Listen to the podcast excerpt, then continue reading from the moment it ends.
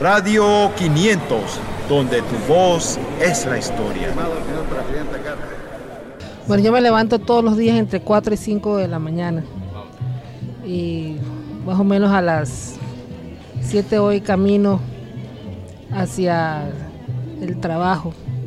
Cayéndome siempre o casi me caigo en el mismo hueco, por lo menos lo veo todos los días. Últimamente como que ha sido repellado, pero igual están las irregularidades en la calle. Oh, el tiempo de antes eran tiempos que lastimosamente a esa edad uno no valoraba lo maravilloso del contexto en el cual uno vivía. Yo le contaba a mis hijos que cuando yo me desplazaba de mi casa hacia la Universidad de Panamá, era aproximadamente, sin exagerar, 10, máximo 15 minutos. Y cuando llegaba a la facultad donde debía estacionarme, yo quedaba viendo todo el panorama y seleccionaba dónde yo quería dejar el carro. Hoy en día es todo lo contrario. Demoro casi entre una hora y media y sin exagerar dos horas para desplazarme de un extremo a otro de la ciudad como el mismo tiempo que yo tomaba para ir de mi casa hacia Chorrera.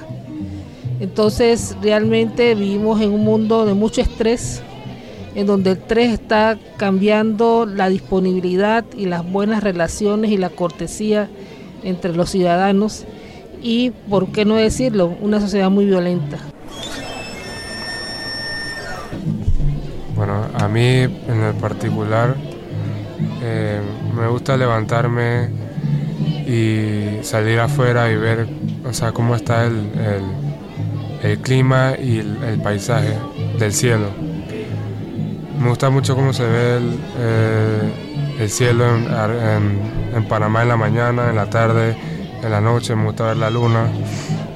Y en el día a día, yo, en, o sea, en el, todo el contorno de la ciudad y yo estando ahí, siento que estamos en una ciudad que que en cada persona hay un cierto apuro en hacer lo que tiene que hacer. Eh,